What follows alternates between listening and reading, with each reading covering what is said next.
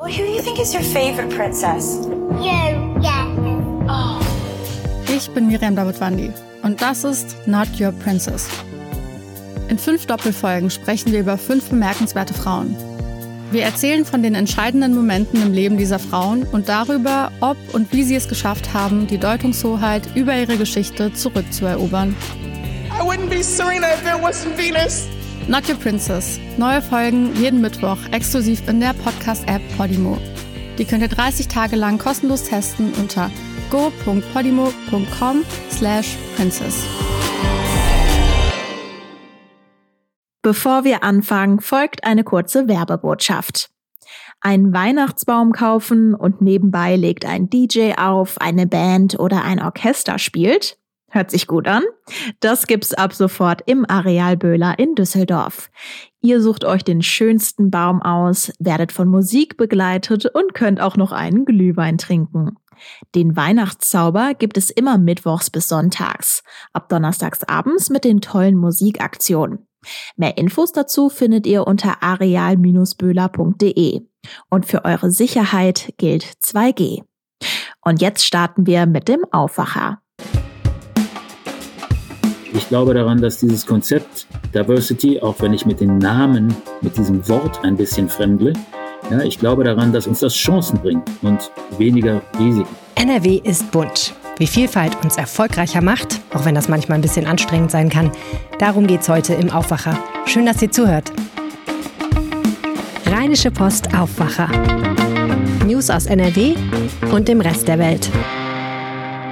Mit Helene Pawlitzki an diesem Wochenende, an dem es im Aufwacher mal wieder um den tiefen Blick auf ein wichtiges Thema geht. Und dieses Thema heißt Diversity.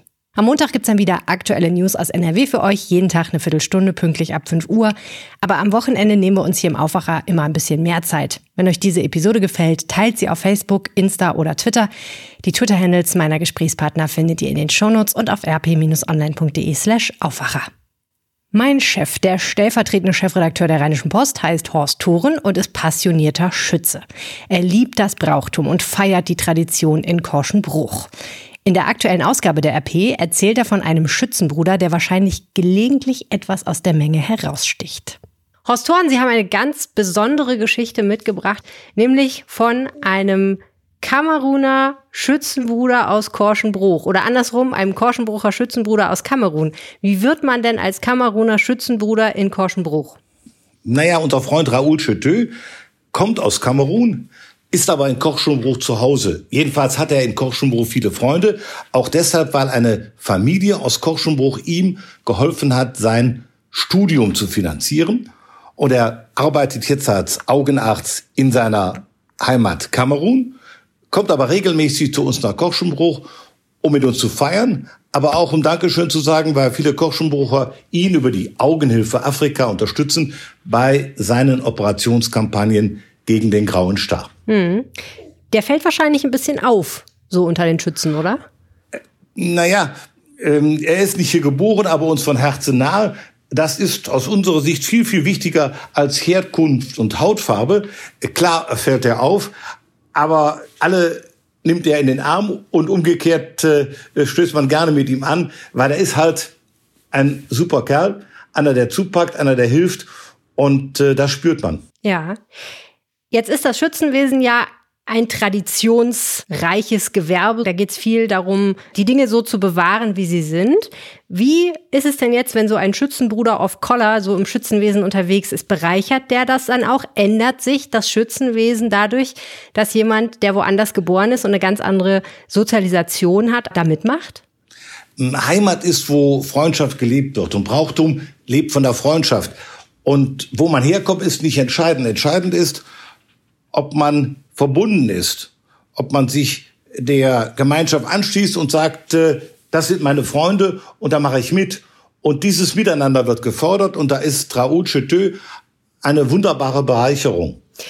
Braucht er vielleicht auch manchmal ein bisschen Toleranz, äh, um ähm, so äh, da mitzumachen beim Schützenwesen? Ähm, Gibt es auch Sachen, wo der vielleicht mal so ein bisschen guckt und denkt, hm, das ist ganz schön merkwürdig hier? Wissen Sie das? Also er lobt äh, Bruderschaft, weil er sagt, mm, so viele gute Freunde findet man selten. Und äh, das große Verständnis ist da, zu sagen, naja, wir üben noch mal, wie das äh, bei der Parade abläuft. Aber nicht das Paradieren ist wichtig, sondern das Zusammensein und dass wir gemeinsam etwas erlebt und auch Freude hat. Und dass diese Freude auch Grundlage ist für ein Miteinander der Hilfe. Also aus Korschenbruch nach Kamerun gibt es eine Brücke der Hilfsbereitschaft über die Augenhilfe Afrika. Und die ist entstanden, weil der Schützebruder Raoul Cheteux beim Schützenfest gefragt hat, ich möchte gerne Operationskampagnen machen bei mir in Kamerun. Und zwar, um bedürftige Menschen in den ärmeren Regionen operieren zu können, die am grauen Star erkrankt sind. Und dafür brauche ich Unterstützung. Und so ist dieser Verein entstanden. Und äh, der Verein hat jetzt äh, etliche Operationskampagnen unterstützt. 1700 Menschen sind mit Hilfe dieses Vereins bereits operiert worden. Und es gibt jetzt den zweiten kleinen Klinikbau, der auch finanziert wird über die Augenhilfe Afrika, die in Korschenbruch beheimatet ist und von vielen Menschen am Niederrhein unterstützt wird. Ganz generell ist es ja im Schützenwesen so, dass jetzt Menschen, die einen Migrationshintergrund haben, vielleicht manchmal eher so ein bisschen Berührungsängste mit so deutschem Brauchtum haben. Würden Sie sich wünschen, dass sich das ändert? Ich glaube, äh, hier gilt, was der Rheinländer über Vielfalt sagt. Jeder Jeck ist anders. Und man muss den Menschen so annehmen, wie er ist. Und dann klappt das auch mit der Gemeinschaft, mit dem Miteinander. Und diese Offenheit, die braucht das Schützenwesen, um in der sich wandelnden Gesellschaft äh, weiterhin eine stärkende Kraft zu sein, eine gemeinschaftsbildende Kraft zu sein. Bei uns in Kochschenbruch klappt das und ich weiß von vielen anderen, dass sie auch gerne bereit sind, Menschen aufzunehmen und äh, sie mitmachen zu lassen, weil das Machen heißt auch, wir sind miteinander verbunden. Herzlichen Dank, Horst Horn. Die Geschichte von Raoul Cholteux ist nur eine von vielen in einer Schwerpunktausgabe der Rheinischen Post zum Thema Diversity, die heute am 11. Dezember erscheint. Diversity, Vielfalt, das ist ein Thema, das im Trend liegt. Vielleicht fragt sich der ein oder andere, warum gerade die als etwas konservativ verschriene Rheinische Post dieses Thema aufgreift. Ja, das habe ich mich tatsächlich auch gefragt und die Frage weitergegeben an meinen anderen Chef, den Chefredakteur der RP, Moritz Döbler. Ist Nordrhein-Westfalen das vielfältigste Flächenland Deutschlands? Puh, schwierige Frage. Ähm, also wenn man auf die Geschichte von Nordrhein-Westfalen zurückschaut, dann fällt ja auf, dass es mit Rheinland und Westfalen zumindest zwei deutlich unterschiedliche Regionen gibt, dass das Ruhrgebiet stark von der Einwanderung geprägt ist, aus Polen, auch aus der Türkei, dass Städte wie Düsseldorf einen hohen Anteil an Menschen mit Migrationshintergrund haben, dabei aber auch untypische Hintergründe, China, Japan und so weiter. Also ich kann den Superlativ nicht bestätigen, aber dass Nordrhein-Westfalen ein sehr vielfältiges Land war und ist, das glaube ich, kann man auf jeden Fall sagen. Was bedeutet denn Diversity für Sie? Diversity beschreibt quasi, dass Menschen unterschiedlicher Hintergründe eine Gesellschaft moderner, fortschrittlicher, vielleicht sogar effizienter machen, weil unterschiedliche Perspektiven Eingang finden in politische, wirtschaftliche, welche Entscheidung auch immer. So, äh, wenn man das auf eine ganz kurze Formel bringen will, Diversity ist ja ein englisches Wort, wenn man es auf eine kurze Formel auf geradem Deutsch bringen will, dann lautet die Formel für mich, Vielfalt ist besser als Einfalt. Und das ist auch der Grund, warum sich die Rheinische Post jetzt damit beschäftigt. Warum ausgerechnet jetzt? Ähm, in vielen Unternehmen und in vielen auch politischen Diskursen spielt dieses Konzept Diversity eine Rolle. Unternehmen sind sehr darum bemüht, unterschiedliche Perspektiven in ihre Belegschaft zu bringen, sei es mit Migrationshintergrund, sei es gehandicapt, sei es Frauen-Männer-Quoten. Es ist für ein Unternehmen erst recht, wenn es am Markt bestehen muss, immer gut, die Perspektiven, die es in der Gesellschaft aus unterschiedlicher Richtung gibt, auch in der eigenen Belegschaft wiederzuspiegeln. Das gilt eigentlich für fast alle Branchen. Und weil das ein Konzept ist, was äh, so einen tiefen Eingang gefunden hat in, in das Wirtschaftsleben und was auch in der Politik ja sehr stark gefragt ist, ist es natürlich für die Rheinische Post auch ein Thema. Jetzt haben Sie sehr aus der Perspektive von Unternehmen und von der Politik gesprochen, aber reden wir doch mal über den ganz normalen Leser. Warum soll sich denn ein ganz normaler Mensch auf der Straße, der Angestellter ist oder so ähnlich oder vielleicht ein eigenes kleines Unternehmen hat, aber jetzt nicht viele Mitarbeiter, warum soll sich der denn eigentlich für das Thema Diversity interessieren? Na, erstens, ähm, also ich denke, dass jeder Leser, jede Leserin sich dafür interessieren kann, und das tun ja auch die meisten, wie sich die Gesellschaft auch ganz anschaulich und äh, erlebbar verändert. Und die Gesellschaft verändert sich eben auch in Unternehmen, in Schulen, in Behörden, in äh, politischen Entscheidungsprozessen. Und ich glaube, dass es hilft, das nicht etwa eine als Bedrohung zu begreifen, sondern auch die, die Chancen, die in diesen Konzepten liegen, zu erfahren. Ähm, ich glaube, die Gesellschaft wird besser, wenn sie auch vielfältige Perspektiven in, in das Zusammenleben einbringt. Ein Beispiel sozusagen aus unserer journalistischen äh, Perspektive. Ich glaube, man kann sehr lange rauf und runter beschreiben, was für Blinde in Düsseldorf getan werden müsste. Aber am besten erfährt man das, wenn man selber sich mit einem Blinden oder mit einer Blinden auf einen Spaziergang durch die Stadt begibt. Ja, es ist immer besser, miteinander zu sprechen, als übereinander zu sprechen. Man soll sich als Journalist mit nichts gemein machen, auch nicht mit einer guten Sache. Aber ist Diversity eigentlich was Tolles oder nicht so? Aus meiner Perspektive ja. Ich bin für Vielfalt. Äh, ich bin für unterschiedliche Perspektiven. Ich glaube daran, dass man in Unternehmen, im politischen Diskurs und auch in Redaktionen die Vielfalt abbilden sollte, die die, die Gesellschaft hat und dass uns das voranbringt. Ich glaube daran, dass dieses Konzept Diversity, auch wenn ich mit den Namen, mit diesem Wort ein bisschen fremdle, ja, ich glaube daran, dass uns das Chancen bringt und weniger Risiken. Dankeschön, Moritz Döbler. Ich stelle mal eine These in den Raum. Vielfalt macht uns erfolgreicher. Sie macht uns nämlich widerstandsfähiger in Krisen. Monokulturen sind Mist. Ein Feld, auf dem nur eine Sorte Pflanzen wächst, das laugt den Boden aus. Und wenn ein Schädling kommt, dann ist die ganze Ernte weg. Ein Wald, der nur aus einer Sorte Bäumen besteht, der hat so einem Sturm nicht viel entgegenzusetzen. Das wissen auch viele Unternehmen und versuchen daher unterschiedliche Leute einzustellen. Leider scheitern sie schon oft beim simpelsten Kriterium, Männer und Frauen 50-50 abzubilden. Damit hat sich mein Kollege Florian Rinke beschäftigt. Er ist Wirtschaftsredakteur und Moderator unseres Startup-Podcasts Gründerzeit. Florian, wie schwierig ist es für Unternehmen in Nordrhein-Westfalen, wirklich divers zu sein, wenn es um ihr Personal geht? Ja, das ist eine schwierige Frage. Das hängt natürlich auch mal davon ab, wie sehr die Unternehmen es wirklich wollen. Über 50 Prozent der Bevölkerung sind Frauen. Es mangelt nicht daran, dass es zu wenig Potenzial äh, gibt. Man muss es vielleicht auch manchmal nur suchen und manchmal muss man auch vielleicht überlegen, wie man danach sucht. Eine Firma aus NRW, nämlich aus Düsseldorf, die hat ja gerade einen Fokus aufs Thema Diversity gelegt. Und zwar, wie ich finde, auf etwas ungewöhnliche Weise. Ja, genau. Ich habe mit Stepstone gesprochen. Das ist ja so eine der groß, größten Suchplattformen für Jobs in Deutschland und auch äh, weltweit. Und Stepstone hat ein ganz interessantes Experiment gemacht. Und zwar haben die mal 683.000 Stellenanzeigen untersucht, welche Sprache da äh, verwendet wird. Also welche Wörter beispielsweise genutzt werden ob das Wörter sind, die eher männlich kodiert sind, also von denen sich eher Männer angesprochen fühlen, oder äh, Wörter, von denen sich eher Frauen angesprochen fühlen. Das Interessante bei dieser Auswertung ist, dass 96 Prozent der Stellenanzeigen wirklich am Ende geschlechtsspezifisch kodierte Wörter enthalten.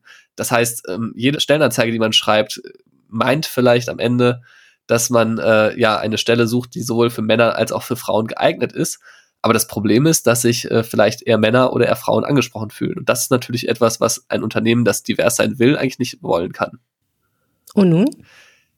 Ja, das Auffällige ist, ich glaube, das können wir uns beide natürlich denken, dass es vor allen Dingen eher Männer sind, die sich von Stellenanzeigen angesprochen fühlen, beziehungsweise dass eher Wörter verwendet werden, die eher äh, ja, Männer ansprechen. Und das heißt, ähm, Stepstone ist hingegangen und hat mal ausgewertet, welche Wörter da besonders häufig verwendet werden einfach um ein bisschen dafür zu sensibilisieren. Also Männer fühlen sich beispielsweise angesprochen von Wörtern wie herausfordernd, hierarchisch, leistungsstark, leidenschaftlich, selbstständig.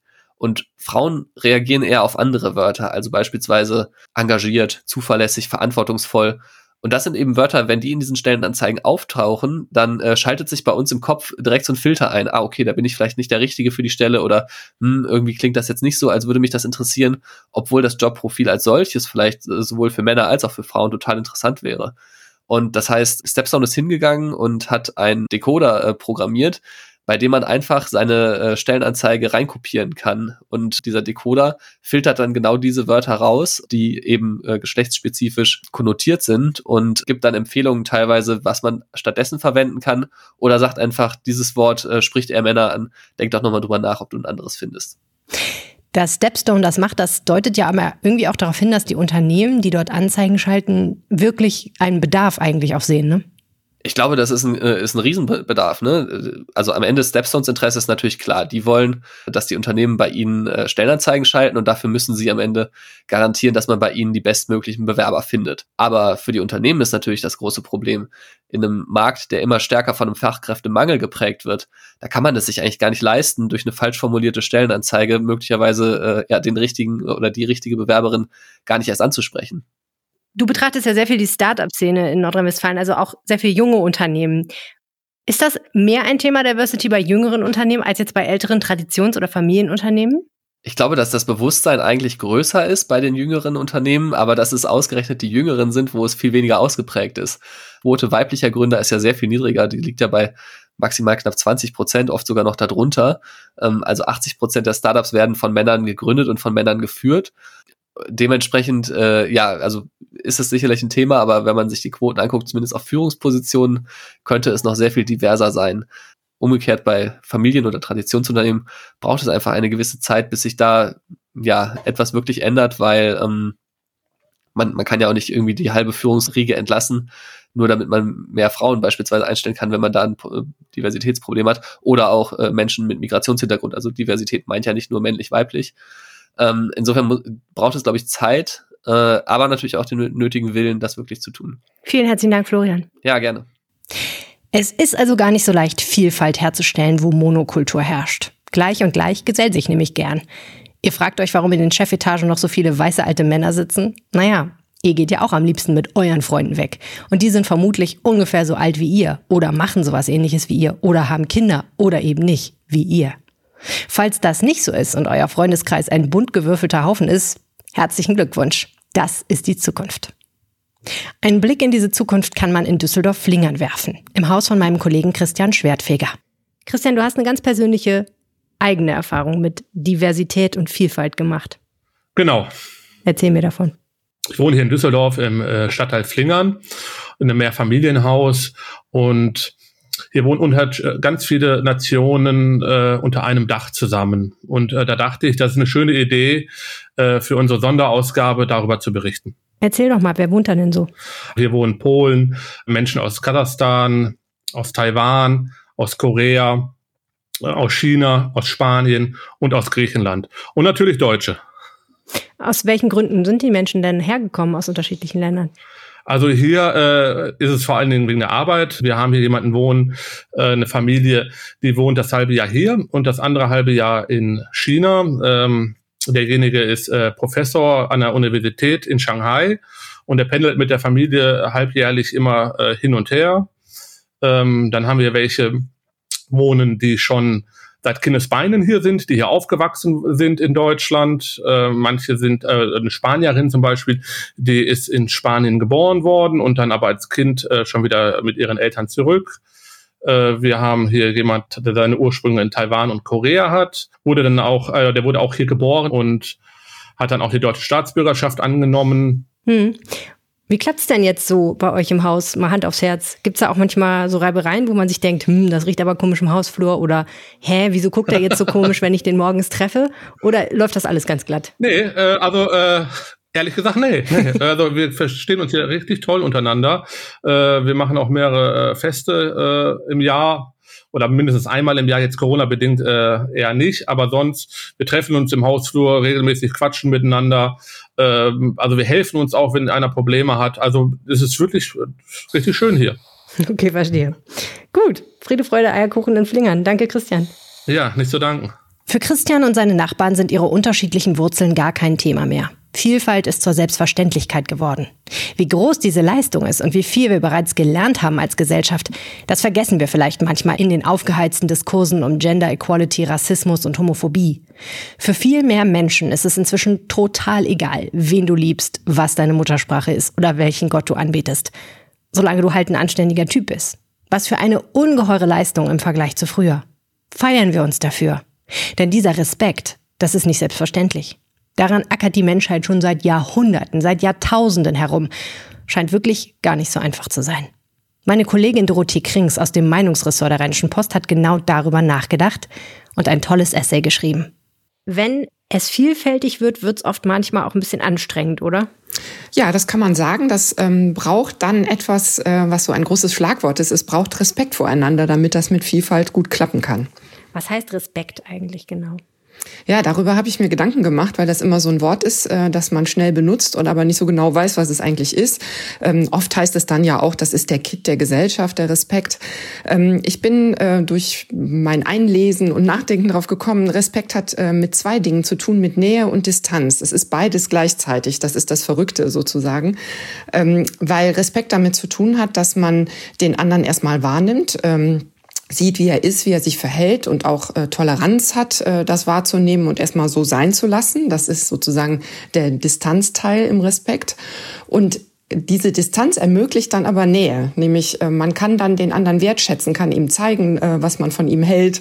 Und ähm, diese Nähe, die dadurch möglich wird, die ist dann, glaube ich, das, was wir als Kit der Gesellschaft bezeichnen.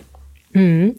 Horst Thorn hat äh, hier im Podcast schon die Geschichte erzählt äh, von einem Kameruner Schützenbruder in Korschenbruch. Wenn wir jetzt mal das, was du gerade gesagt hast, darauf beziehen, ähm, der geht ja schon relativ nah dran und die Schützenbrüder gehen an denen relativ nah dran. Ne? Wo ist denn da das Distanzelement, was wichtig ist? Ja, das würde ich sagen, besteht darin, dass man erstmal sagt, jeder ist willkommen. Ähm, ich betrachte dich äh, so, wie du bist, als Mensch, wie du dich verhältst. Und das ist für mich ausschlaggebend, ähm, ob ich dein Freund werde oder nicht, ob du eine gute Figur hier im Verein machen kannst oder nicht. Ähm, das hat aber äh, erstmal mit Distanz nehmen zu tun. Man kumpelt nicht sofort rum und ist total nah, sondern man lässt dem anderen einen Raum zu sein, wie er ist. Und äh, dann kann, glaube ich, ein gutes Miteinander gelingen. Und auch wenn man dann in diesem, in diesem respektvollen Distanz Distanz nehmen, dem anderen signalisiert, äh, zum Beispiel deine Herkunft oder deine Hautfarbe oder was auch immer da gerne als Kriterien genommen wird, das spielt dabei gar keine Rolle, sondern das, was du tust. Hm. Ich habe auch mit Christian Schwertfeger gesprochen, der mir die Geschichte erzählt hat von seinem Haus in Flingern, in dem er wohnt, wo Menschen aus super vielen verschiedenen Nationen wohnen, die sich prima verstehen. Und Nachbarschaft ist ja genauso eigentlich so eine Distanz- und Nähebeziehung, wie du sie beschreibst, oder?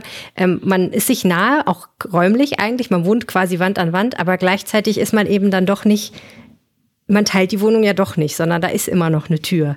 Ja, das finde ich ist ein super Beispiel, weil äh, manche Leute kennen das ja auch aus leidvoller Erfahrung. Wenn man mit Nachbarn zu nah wird, dann kann das ja explodieren sozusagen. Ne? Also wenn man äh, dem anderen nicht mehr den Raum lässt, äh, zum Beispiel seine Intimsphäre zu wahren oder in alles reinzureden und so weiter, dann, ähm, dann geht diese respektvolle Distanz verloren und dann gibt's meistens Krach. Das äh, kennt man auch aus Freundschaftsbeziehungen und so weiter. Darum ist das wirklich ein Geheimrezept. Ähm, ich bin auf ein schönes Zitat gestoßen von Willem Dafoe, sagt, schiebt man ihm zumindest zumindest in die Schuhe. Der hat gesagt, Freundschaft fließt aus vielen Quellen am reinsten aus Respekt. Also nicht aus Nähe und aus möglichst äh, eng bei jemand sein, sondern äh, aus diesem ähm, seltsamen Spiel zwischen Nähe und Distanz. Nordrhein-Westfalen ist ja ein unheimlich vielfältiges Land. Ähm, hier gibt's wahnsinnig viele Menschen und hier gibt's eigentlich nichts, was es nicht gibt sozusagen. Trotzdem haben wir festgestellt, es ist ganz schön schwierig, gerade jetzt auch politisch respektvoll miteinander zu diskutieren. Was wünschst du uns denn im Hinblick auf Respekt für das Jahr 2022? Ich glaube, dass Respekt ganz viel mit Mut zu tun hat und dass wir im nächsten Jahr den Mut haben müssen, Differenzen, die auch schon mal schmerzlich sein können, die auch zu ähm, Streit führen können, dass wir die offener ansprechen und offener darüber diskutieren und gleichzeitig aber diese Grenze nicht überschreiten, wo es dann verletzend wird. Ich glaube, dann würden wir im nächsten Jahr was gelernt haben aus Debatten in diesem Jahr, die nicht so gut gelaufen sind. Auch wenn man mal auf Corona blickt. Ich glaube, da hat auch viel damit zu tun gehabt, ähm, dass man nicht offen genug, also sozusagen nicht genug vertraut hat darauf, dass der andere aushält, wenn man auch mal was Provokantes sagt oder etwas, ähm, ja, was, was einem das äh, Zusammenleben schwer macht. Das muss benannt werden und dann kommen wir, glaube ich, alle gut miteinander weiter. Herzlichen Dank, Dorothee Krings. Bitteschön. Falls ihr euch übrigens fragt, warum in einer Episode über Diversity die Männer in der Überzahl sind, tja, das hatte diesmal tatsächlich redaktionelle Gründe. Ich musste unter den vielen, vielen Geschichten und Artikeln eine Auswahl treffen und da war mir der Inhalt irgendwie wichtiger als der Geschlechterproporz. Mehr Texte zum Thema Diversity, auch viele von Frauen übrigens, findet ihr in der Rheinischen Post von diesem Samstag und auf RP Online. Das war der Aufwacher am Wochenende. Danke fürs Zuhören. Schreibt uns, wie es euch gefallen hat und worüber wir vielleicht mal berichten sollten. An aufwacher.rp-online.de. Wir lesen jede Mail. Und nun ein schönes Wochenende und bis bald. Mehr Nachrichten aus NRW gibt's jederzeit auf RP Online. rp-online.de